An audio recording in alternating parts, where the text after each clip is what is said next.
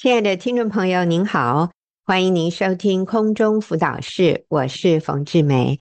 今天我很高兴邀请到小珍姐妹，她要来跟我们分享她的见证，题目是“幸福婚姻不困难”。小珍你好，冯姐好，各位听众大家好，是好，幸福婚姻不困难，但是是不是一开始其实是有一点困难哈？所以。我们的题目是“幸福婚姻不困难”，我们就来听小珍分享她的婚姻怎么从一开始还真的蛮困难的，到今天她可以说很幸福而且不困难。好，那我们就请小珍开始跟我们分享。好，谢谢。结婚后，我和先生就跟公婆同住。十年前，公公中风卧床，我们请外劳在家一起照顾公公。当我们协助外劳帮公公洗澡时，外劳的穿着常让先生分心。先生事后在电话中跟我说：“某某某身材真好。”这话让我非常的沮丧和难过。先生也不忌讳的，常常当着我的面说：“某某某比你有用，他会照顾爸爸，你会吗？”先生跟外劳的互动也很没有界限。常有接触的机会，我除了很受伤之外，也常担心他们单独接触，夫妻的关系变得很紧张。有一次，我又跟先生起争执，先生非常生气，说：“在这个家，你觉得不好就回娘家去。”心想，先生不爱我了，我该怎么办？那时，我想起曾听过学员小组姐妹分享。如何帮助孩子爱缺席的父亲？这个姐妹即便先生外遇离家，仍然爱先生，也教孩子尊敬爸爸、爱爸爸，等候爸爸回家。我深深被姐妹充满爱和喜乐的美好生命吸引。后来，我也透过认识的姐妹介绍进入学院妇女小组。我每周参加小组聚会。也会参加每场学员办的演讲讲座，希望能改善婚姻。渐渐，我发现过去我常自我中心，觉得先生亏欠我，心中充满苦毒、抱怨，也容易掌控。若先生没照我的意思，就不开心。哇，听到这里哦，真的觉得好难哦。尤其先生会在小珍的面前夸奖。那个外劳比小珍好哦，而且还看到他们常常有一些接触。小珍，你你这里所谓的接触指的是，呃，就是我们会一起帮公公洗澡，嗯嗯，所以先生因为呃外劳的穿着会比较少嘛，嗯、对，嗯、然后、嗯、好好，就是说他们有些互动了哈，对，但是不一定是肢体的接触。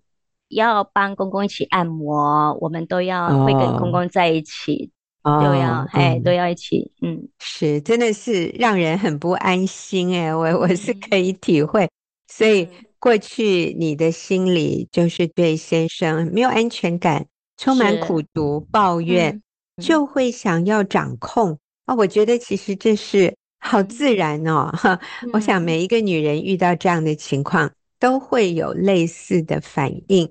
如果先生没有按照我的意思，我就不开心。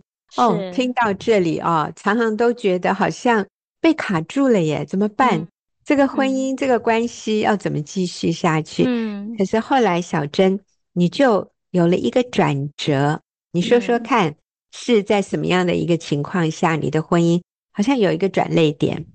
其实我过去会参加由学员小组姐妹她、嗯、们下来会分享自己生命的见证，我就会去听了几个姐妹的生命故事分享。嗯，所以你好像是在一场讲座里面听到讲员说了一句话，是不是？是在讲座里面，讲员说挑剔和抱怨是婚姻的杀手。这给我很大的提醒。那我想起有一次，先生给我一个惊喜的礼物，他买一只新手机给我。我很不高兴的对先生说：“买手机也不跟我商量。组长说，送惊喜礼物还要商量吗？是诶，商量就没有惊喜了。嗯、我把惊喜变成了惊吓。先生没有亏欠我，嗯、是我都没看见他对我的爱。我真的需要改变自己。于是我调整眼光，看先生的优点和他做对的地方。我练习写感谢信和传爱的 line 给先生。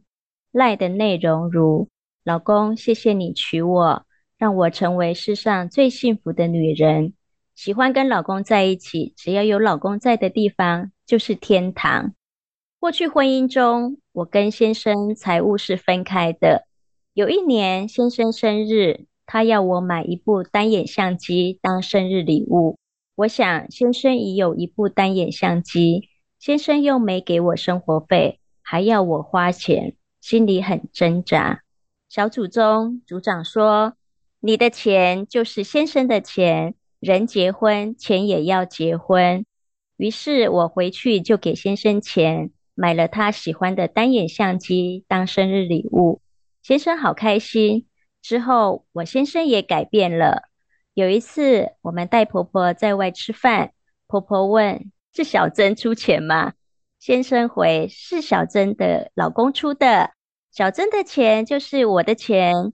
现在先生也把他的存折和印章让我管理。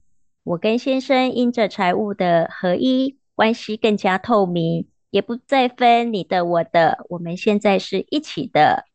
我曾经担心先生会不爱我，爱别人。当我按着小组圣经真理的教导，改变自己，跟先生合一。”敬重他，顺服他。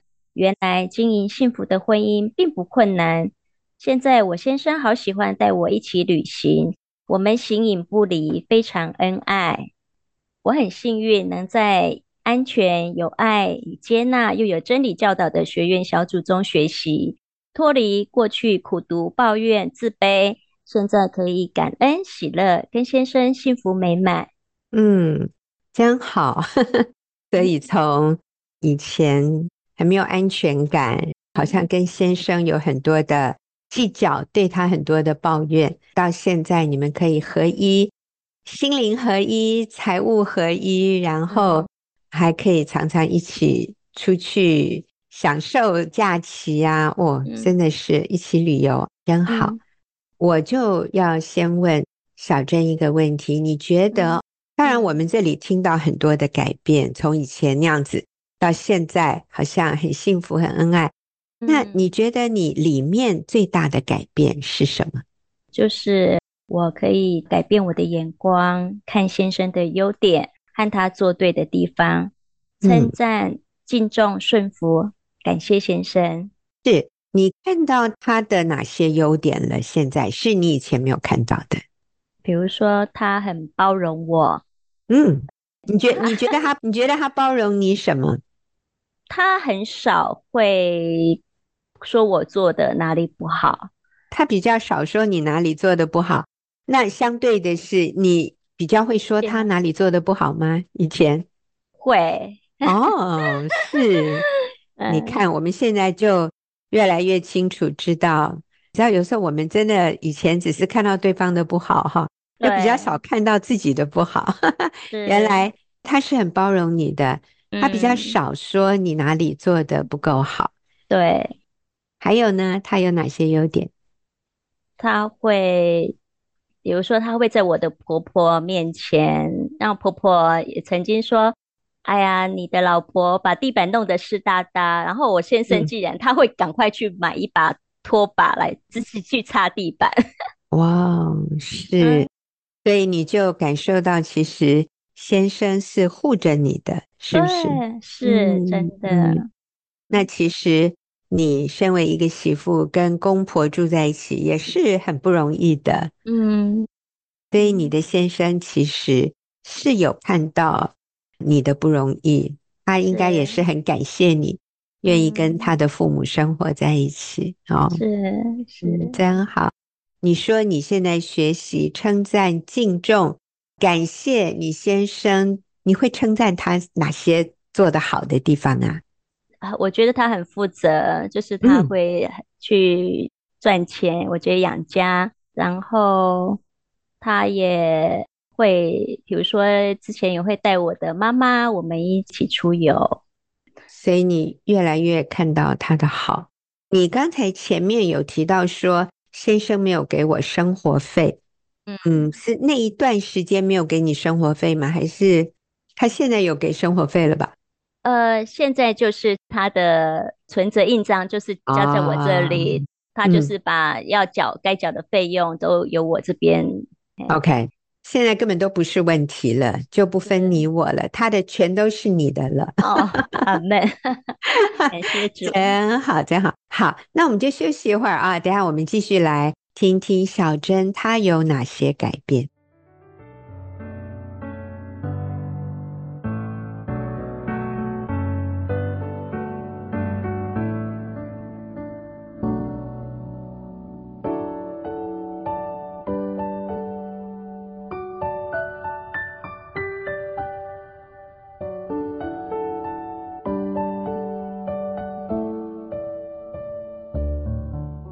好，那我现在要继续问小珍一个问题哈。你刚刚提到说你有许多改变，你开始看到先生做的对、做的好的地方。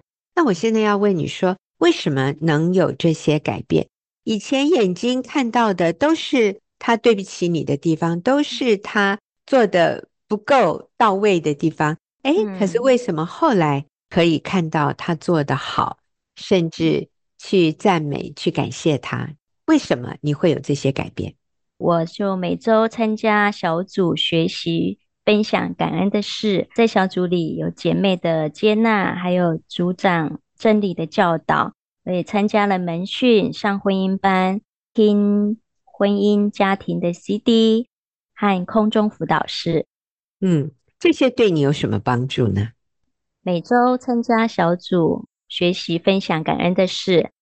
在小组里有姐妹的接纳和组长真理的教导，上婚姻班，听婚姻家庭的 CD 和空中辅导室。嗯，那为什么这些可以给你这么大的改变？这个让我可以浸泡在真理里面，然后有姐妹的陪伴、接纳还有扶持。所以小珍是。做了一个选择，就是把自己放在一个很正面，然后有很多真理的供应这样的一个环境里面。我想耳濡目染是很重要的。所以你参加小组几年了？哦，有十年。嗯哼，是。所以这样的改变应该不是一开始就忽然就都很上轨道的，应该不是啊。嗯嗯，你自己的观察，大概参加小组在这样的一个环境里面，多久以后你意识到自己有一些很很明显的改变？嗯，其实我觉得也蛮快耶。其实我那时候刚去几次之后，嗯、就是刚开始是抱怨的，嗯，然后小组几次之后就开始就改变，就是变成感恩的，哎。嗯其实参加小组完之后，我就会下午就会听 CD，然后就按照着小组的教导，这样、真好。那我下一个要问小珍的是哈，你认为是哪些真理带来了这些改变？我们刚讲的是这个环境，但是也有一些圣经的真理帮助你有这些改变呢？就是看到先生的好，然后不再抱怨，开始感恩。啊，是哪些真理带来这样的改变？确认了我在基督里尊贵的身份。嗯，嗯，我是神的儿女。再来，我不能改变别人，只能改变自己。还有妻子透过敬重顺服先生，成为先生的帮助者。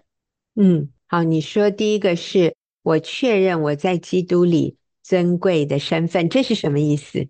就是当我们。接受耶稣，那我就成为神宝贵的孩子哦。嗯，嗯，是神给我，呃，就是那位公主。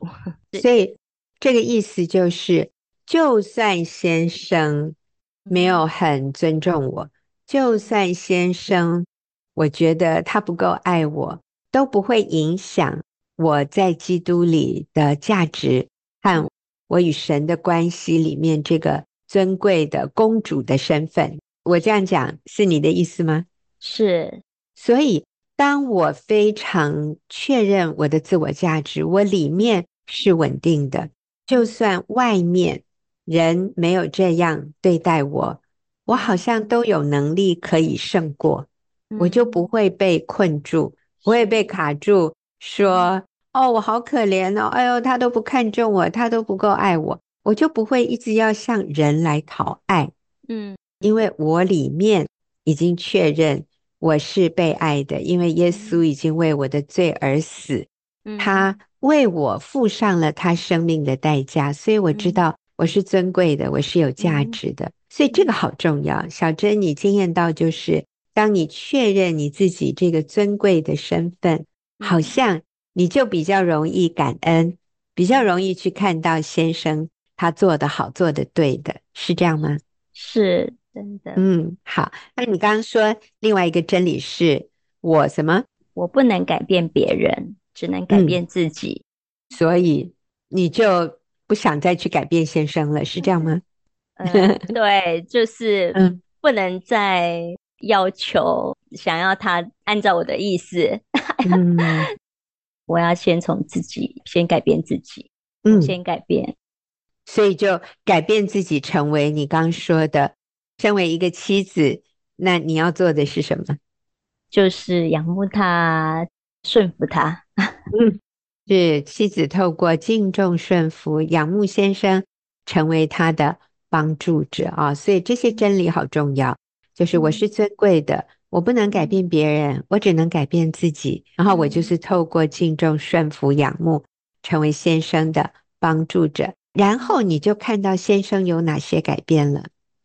先生呢，他会以我的需要为优先。我们在金钱上也可以合一。他会把存折啊、印章让我来管理。先生也很尊重我的决定。我想要去哪里旅游，他也会按照我的意思会带我去。嗯，还有做一些活动啊，我先生也都很愿意带我去。我先生也很疼爱我。我先生说我们是一体的，真的，哦，有好大的改变哦。嗯 我真的不难想象，你们现在是非常幸福甜蜜啊！你说他会以你的需要为优先，可是，在你改变之前，先生是以你的需要为优先的吗？不会，很多事他会不答应我。当他没有感受到被尊重、仰慕的时候，我觉得先生就他也不嗯。我觉得那个就是，如果我们都自我中心的时候，就不大看到对方的需要。嗯，不仅看不到对方的需要，都还会要求对方来满足我们的需要。呃，当你感觉到说，哎呀，他怎么都要求我要去满足他，那我也会觉得好委屈。你知道这个就叫什么？恶性循环。所以，小珍，当你先改变，你先去。敬重、顺服、仰慕先生，你的焦点先放在自己如何改变，然后你里面成为一个稳定、有安全感的人。你知道这个结果是什么？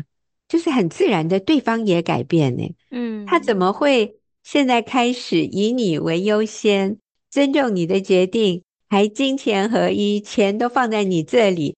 哇，以前应该是。比较计较的，对不对？对，好奇妙。所以当你不计较，他好像也就不计较了，嗯、是这样吗？是，对。所以我我真的鼓励听众朋友哈，你想一想，你对你的配偶有什么样的不满，嗯、什么样的抱怨，嗯、然后你想一想，你可以做什么改变，嗯、而不是想说我要对方怎么改变，先想我要怎么改变。你相信，当你改变的时候。一个很自然的结果是，慢慢的对方也会改变。虽然我改变的目的不是要对方也改变哦，不是，我改变的原因是因为这就是一件对的事，所以我就是先去做对的事。你知道，对的事就会带来对的改变。好，那所以最后我要问小珍，今天如果我们有一个听众朋友，他觉得自己的婚姻很不幸福，他觉得要有幸福婚姻很困难，你会给他什么建议呢？我想有几点。第一，我们先来认识耶稣，有耶稣无条件的爱和接纳，来爱和接纳先生。啊、呃，我们先成为神宝贵的孩子，就是值得被爱的、有价值的。那我们先成为那个可爱的人。嗯，我们可以看先生的优点和他做对的地方，来肯定、称赞、感谢先生，以先生的需要为优先，顺服、敬重、仰慕先生。谦卑自己，愿意为自己的错向先生道歉。嗯、还有在亲密性关系上，我们可以主动取悦先生。嗯，真好。所以小珍，你有曾经为你犯的错误向先生道歉吗？有，是，有，嗯，是你向他承认，你觉得你曾经有犯什么错？我觉得，尤其在说话，我很容易在说话上就是让先生感受到不舒服，我就会说，呃，老公，我有说的话让你觉得很不舒服，请你原谅我，是我的错，嗯、请你原谅我。哇，那先生愿意原谅你吗？我觉得那个就带来好的关系，是，所以他就越来越柔软。我想，因为小珍跟先生的关系可能还没有发展到非常难以收拾、难以挽回的地步。那有些听众朋友跟配偶的关系是已经白热化了，就像仇人一样。我们为我们自己的错道歉的时候，有可能对方一开始不领情。嗯啊，小珍的先生很好，就欣然接受，然后改变了啊，两个人关系变好。但是有可能有一些人在你一开始为你的错误道歉的时候，对方说。哦，你卖 gay 啊哈！哎，你不要假惺惺的了，你不要演戏了，我才不信你这一套。嗯、啊，你这是又是一个什么把戏，又是一个什么手段？你要想要达到什么目的？有这样的反应也是有可能的。但是我想，我们就不用灰心，不用气馁。你为你的错道歉，这本来就是应该的，而不是说我道歉，我就认为对方应该正面的来回应我。可能他没有办法立刻正面的回应你都没有关系，不代表你认错、你道歉是一个错误的举动，不是，这个绝对是一个负责任、会促进关系的一个正确的做法。嗯所以不用气馁，我们就继续做对的事。刚才最后小珍提到，在亲密性关系上主动去取悦先生，这个真的常常是需要。我们做妻子的要舍己，我们都觉得在亲密关系上，我们是一个被动的角色。但是如果这个时候你愿意主动的去做这样的事情，我想对你的婚姻幸福的指数一定会有注意，就是有帮助哈。如果在亲密性关系这方面你愿意主动而被拒绝，那我真的要说你们之间的。这种伤害撕裂是已经很大，也不代表你这样做是不应该、是错误或者不需要。我也鼓励你，还是可以继续在其他方面来修复亲密性关系。我们就是过一阵子，我们再试试看，我们再暗示一下。重点就是不要放弃，重点是把自己放在一个对的环境里面，被影响、浸泡。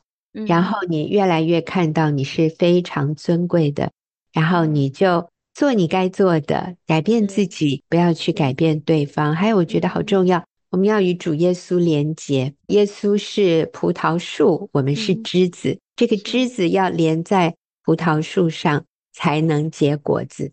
耶稣说：“离了我，你们什么都不能做，你什么都做不了了。”应该是这样，我们就没有能力去做对的事。所以与主连结，确认自己内在的价值，然后做我们该做的事，主动的去道歉，主动的去肯定赞美对方。在亲密关系上，我们也要殷勤一点啊！好，我跟你说，这个一点我们都没有吃亏。你知道，最后我们经验到的就是两个人在一个很正面、很甜蜜、很幸福的关系里，那孩子最后也是最大的受益人，我们都不会吃亏的，我们不会因此受亏损。好，谢谢小珍哦，我好喜欢你今天的题目，就是幸福婚姻不困难。那谢谢你跟我们分享，嗯，谢谢冯姐，谢谢各位听众。是，好，那我们就休息一会儿，等一下就进入问题解答的时间。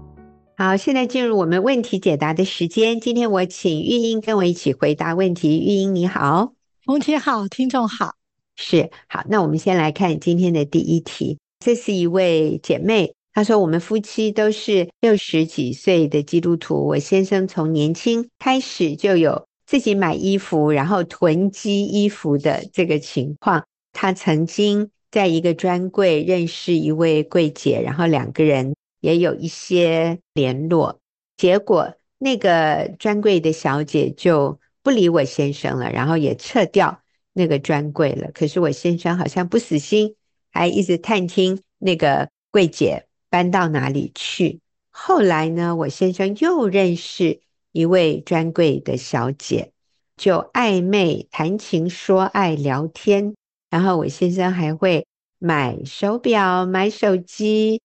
买衣服给他，还要为他花钱冲业绩。那我觉得这个专柜小姐有一点在欺骗我先生，骗他的感情，也骗他的钱。我先生不相信这个女生是在骗他的，所以他说：“请问我要如何帮助我先生脱离这种虚假的感情？我可以打电话给这个专柜小姐吗？”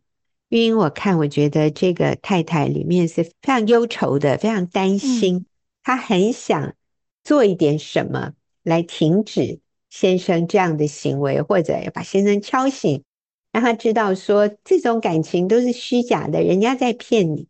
那我们可以给这位姐妹什么样的建议？哦，她前面有说，我现在只能每天为先生祷告，所以我觉得她很棒，她有一个愿意信靠神的心。他也想知道说他能做什么来帮助先生离开这样一种虚假的、他自以为有的一种感情的关系。嗯，我觉得这妻子很棒，就是我甚至看到有人建议他说：“你就不要这种男人了。”哦，哎呀，他有病，你知道？可是我觉得这妻子都没有诶，而且他说他觉得那个人是在骗我先生的感情，骗我先生的钱。我只希望我现在能够清醒，不要再被骗了。可见呢，其实他们夫妻关系就是在这个部分上让太太比较担忧一点，其他的部分我想是蛮好的，蛮 OK 的。也就是这个 男人其实有养家，有做什么，但是他就是有个习惯，很喜欢买衣服。那我觉得那个习惯是因为很喜欢去找柜姐聊天这样子。对对，对。然后哪个柜姐可能比较殷勤啊，比较好啊，他可能就很容易就。常常去花费在这个事情上面，嗯、让太太很担心。嗯、我在想说，如果这是三十几年的习惯，嗯、那是不是在这个男人生生命中有一些需要，他觉得可以透过这个行为得到一些满足？嗯、那我觉得在圣经中谈到的，就是妻子透过敬重顺服来爱先生嘛，哈，在婚姻当中，上帝给我们这个教导。那其实上帝最了解男人为什么要妻子来敬重顺服呢？敬重顺服的背后，其实就是对这个男人的肯定、仰慕、尊重，然后信任，让他在这个家感觉有个位置，他是被一个女人爱慕着、嗯、欣赏着，在男人里面最深的一个需要有这个东西。嗯、那我在想，是不是这个先生可以透过这样的？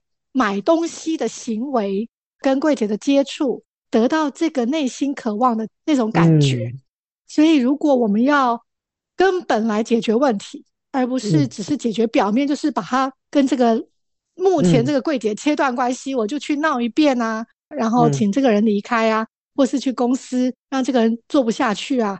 嗯，我想似乎也没办法解决先生内在真正的需要，所以太太真的很敬畏神，就是祷告。那我们来看看，我们可以怎么样求主给我们智慧，去爱先生，去发挥这个妻子的影响力。嗯，是。所以，我们如果看到一个不良行为，我们就要想，他这个不良行为背后的动机是什么？这位男士就是去买衣服，然后找女人搭讪，就跟这些女人可能有一些打情骂俏啊。或者有一些暧昧的关系啊，他就让这个女人觉得，哦，这个是我的大客户，我的金主来了。我这样看哈，我觉得这个男人应该是跟这些女人不一定发生什么肉体的关系，因为他也说他是基督徒哈，但是他就会很享受异性对他的注意，异性对他的夸奖。甚至奉承、赞美，所以这是他里面最深的需要。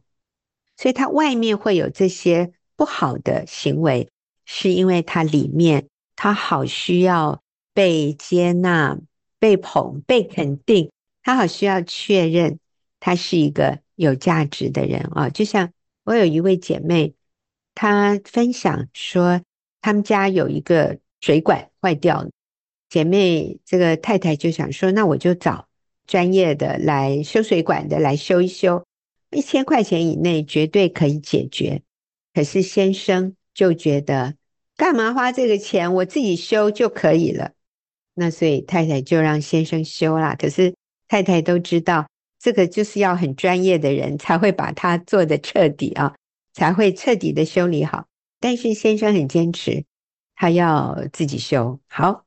结果呢，就是真的没有完全修好。先生认为修好了，可是过几天又漏了，然后再修一次，以为好了，哎，结果真的是没有修好。那太太觉得，其实这个一千块钱以内就可以解决的，他就觉得我先生为什么要省这个钱？他说：“可是我先生在外面，人家向他要，哎，你出个两万块，我们一起去哪里吃饭啊？什么？”他说：“我先生都义不容辞，好大方哦。那个两万块哦，一下就掏出来了。在家里要他花几百块修个东西，他舍不得。他说这个逻辑到底是什么？其实他在外面出那两万块，这个男人得到的是什么？哦，是人家说他说哇，你真大方，哇，你真有义气，哇，你真是够朋友啊。那些陪酒的。”也会说哇，呃，我们的大金主来了，大家对他都是奉承啊。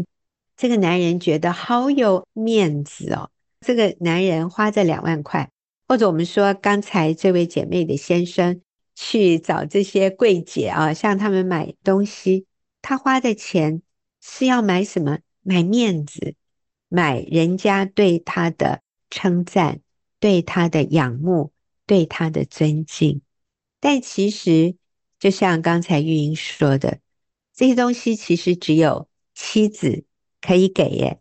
只有当妻子给丈夫他所需要的这样的仰慕、尊敬、尊荣、赞美、信任，只有当妻子给他的时候，那才是真正的养分。那个是没有副作用的，那个不是虚伪的，那个是真实的。可以让一个男人的心里有踏实感，觉得很满足。否则外面都是风花雪月啊，都是非常短暂的就消失了。所以玉英刚才的意思就是，我们要去看看先生背后真实的需要是什么，然后我们从心里真诚的看到丈夫做对的、做得好的，然后从心里去感谢他。所以。这位姐妹，上帝要我们做的不是那么困难，就是我们回到那个基本功，一个妻子的基本功，不是按照丈夫有没有达到我们的期待来对待丈夫，而是这本来就应该是我们分内该做的事。身为妻子，嗯，上帝就是要我们敬重、仰慕、顺服我们的丈夫，看到他做的好、做的对的，去赞美他、肯定他，从心里仰慕他，我们就发现这个男人也会跟着一起改变。好，那我们休息会儿，等一下来看下面的一题。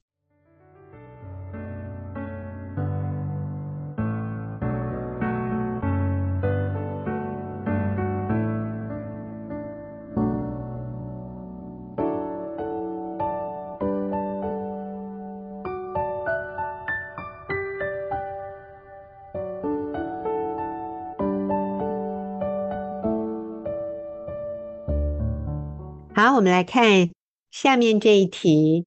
这位姐妹说：“这半年多来，我和孩子分别邀请离家两年多的先生回家，对先生表达孩子正进入青春期，他已经快十二岁了，他需要爸爸的陪伴及教导。先生没有任何回应，或者他只是摇头。那我还应该怎么做呢？”好，我们请玉英帮助我们。好哇，我真的好敬佩这位姐妹哦。你看，先生离家两年多，可见的这个姐妹其实一直持守婚姻，甚至单独的带着孩子。当然，从她的分享可以看见，先生应该是有回来，是没有住家里。因为他说先生没有回应或摇头嘛，嗯，如果只是先生只给讯息，就不会看到他摇头。嗯，有可能是视讯啊。啊，视讯哇，他还愿意视讯，嗯，就是在这个过程中，我觉得他没有断掉跟先生的机会，一直在维系这个关系，哎，而且我觉得他应该都是善意的。直到这半年，他趁这个机会，孩子要长大了，进入青春期，姐妹也好帮，他知道孩子需要爸爸。就去邀请父亲回家。我觉得你不离婚，你持续给先生这条回家的路，不断的释出善意，不论是视讯或者让他回家，你都还让孩子跟他有接触哦。嗯，你真的是把你的大门敞开耶，哇，打得好开哦。只要这个男人愿意，他立刻可以惊艳到你对他全然的接纳跟全然的爱，这个家就是在等着他。我觉得你做的太好了，我从心里面敬佩你。嗯、我觉得你是坐在主的身上，嗯、而且你问的是我还应该怎么做？你没有说这个男人这样子，我是不是应该考虑怎么样了？没有，你说我还能做什么？嗯、那我觉得我好感动，我就想到圣经的一句话啊，在加拉太书六章九节说：“我们行善不可丧志，因为若不灰心，时候到了。”就有收成，在现代译本说，到了适当的时候就有收成。嗯，那圣经说到了适当的时候，那什么是适当的时候呢？是两年吗？是半年吗？是呃三年吗？不知道诶，只有神知道。神认为那是最好的时刻，因为神好像是从空拍机，你知道吗？神是从空拍机。看整个事件的全貌，嗯，我们大概只能看到先生对这件事情的反应，摇头没有回应。嗯，可是上帝从空拍机的角度，很高的角度看到你先生那边的状况，甚至看到未来你们家的状况，未来你孩子的状况。所以神现在正在为了你的全家永恒的利益。做最高的益处，正在运筹帷幄。嗯、所以他说：“再等一下，还需要做点什么东西？你再等我一下，你不要灰心，嗯、你带着盼望等候，耐心等候神。时候到了，会让我们惊呼赞叹神的作为。”嗯，这是我给他的第一个。第二个就是，其实孩子透过我们的眼光看世界。我有一个朋友，他目前其实先生也是跟他分开居住，哈。儿子有一天告诉妈妈说：“哦，班上有个小朋友都不要来上课。然后每次因为我住的跟他很近，老师都要我拿作业给他。如果我忘记，老师还要责备我。我好衰哦，我好倒霉哦。为什么我要做这件事？”那后来姐妹知道这个孩子的状况，就是最近妈妈跟爸爸分居了，甚至闹离婚，所以妈妈离家了。所以这个孩子完全没办法上学，哦，拒学，然后每天就是很哀怨、嗯、哀愁，没有办法面对人，嗯、等于是退缩，嗯，内向、自闭，留在家里这样。所以妈妈知道这个状况以后，就鼓励她的小孩说：“宝贝，我们现在也大概是这个状况啊，我们要不要一起？上帝就给你个小任务，因为你也经历到这个事情，那你要不要来安慰他、鼓励他？因为你最了解他的心情。其实他儿子只有小学二三年级，诶，嗯，妈妈就跟他说：你可以的，我们都有经历过这件事。”主耶稣怎么安慰妈妈？怎么安慰你？我们一起来安慰这个小朋友，好不好？嗯，儿子想一想说：“啊，我知道了。”嗯，从来就再也没有听到这个孩子抱怨哦，而且是开开心心，每天都去拿书本，嗯、主动的帮这个小孩送去，甚至他会跟妈妈说：“我就搭他的肩说，没关系，我我跟你一样，嗯、我们一起努力。”啊。然后他还跟妈妈说：“妈妈，我是基督徒，对不对？嗯，我是基督徒，对不对？嗯、就是他里面带着喜乐了，他不再是负面的看待这件事情。嗯、那我觉得是这位姐妹，她选择没有离开婚姻，嗯、而且她常常跟这个孩子讲爸爸对她有多好。嗯，这个小男孩的心里对父亲是带着盼望，他总是跟他小孩说：‘嗯、我们快要在一起了。’”我们全家快要住在一起了，嗯、耶稣正在工作哦，嗯、一直在鼓励他的孩子，嗯、所以他的孩子充满了正面和盼望。回过头来，姐妹，你都做了最棒的事情了，我、嗯、觉得你都做了最重要的事。嗯、现在我们就带着靠主保持正面的态度，嗯、带着盼望，凡事谢恩。所以我觉得我们来鼓励孩子，嗯、带着孩子说：“爸爸是爱你的。”然后看看。除了这件还没有回家的事情之外，爸爸有什么事情是我们可以肯定的，让你成为孩子跟父亲之间爱的桥梁？常常跟孩子分享爸爸传承在他生命当中的品格。除了这个罪之外，我相信先生一定还有其他的品格，过去所做对的事，我们为他现在先栽种在孩子的生命里。虽然爸爸目前缺席。可是父亲好的生命跟形象，嗯、仍然可以透过你影响你的孩子。嗯，我在想，有的时候妈妈非常非常心疼孩子，觉得孩子没有爸爸的陪伴，好像是一个缺憾。但是我们从另外一个角度，我们也可以这样看，就是如果上帝容许我们的孩子在成长的过程当中，爸爸缺席，其实现在这样的情况是越来越多。其实我刚听玉英讲那个姐妹的孩子，还有那个孩子的同学，哦，我听了都好心酸。但是我们也必须了解，现在家庭破碎、父亲缺席的情况是越来越多啊，越来越多孩子有这样的经验。我们如果从上帝的角度来看，我想，上帝也允许这样的情况。那意思就是，上帝在这些孩子身上也有非常美好、奇妙的计划。上帝很可能就是要用他自己，用上帝自己来弥补这个缺席父亲的角色，让我们的孩子心里更渴望天父，跟天父建立爱的关系。我们就一起来信靠神。当地上的父亲没有办法负起他当父的那个角色的时候，天父还是有办法的。所以，我们就相信这个对我们的孩子也是会让他得益处的。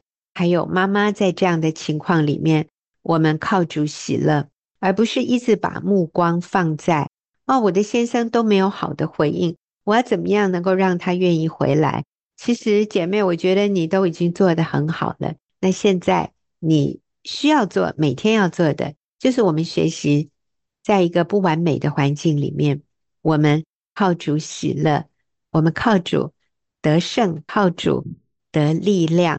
那我想，这是你现在可以做的，对你、对你的孩子，甚至对你的先生，最重要的一件事。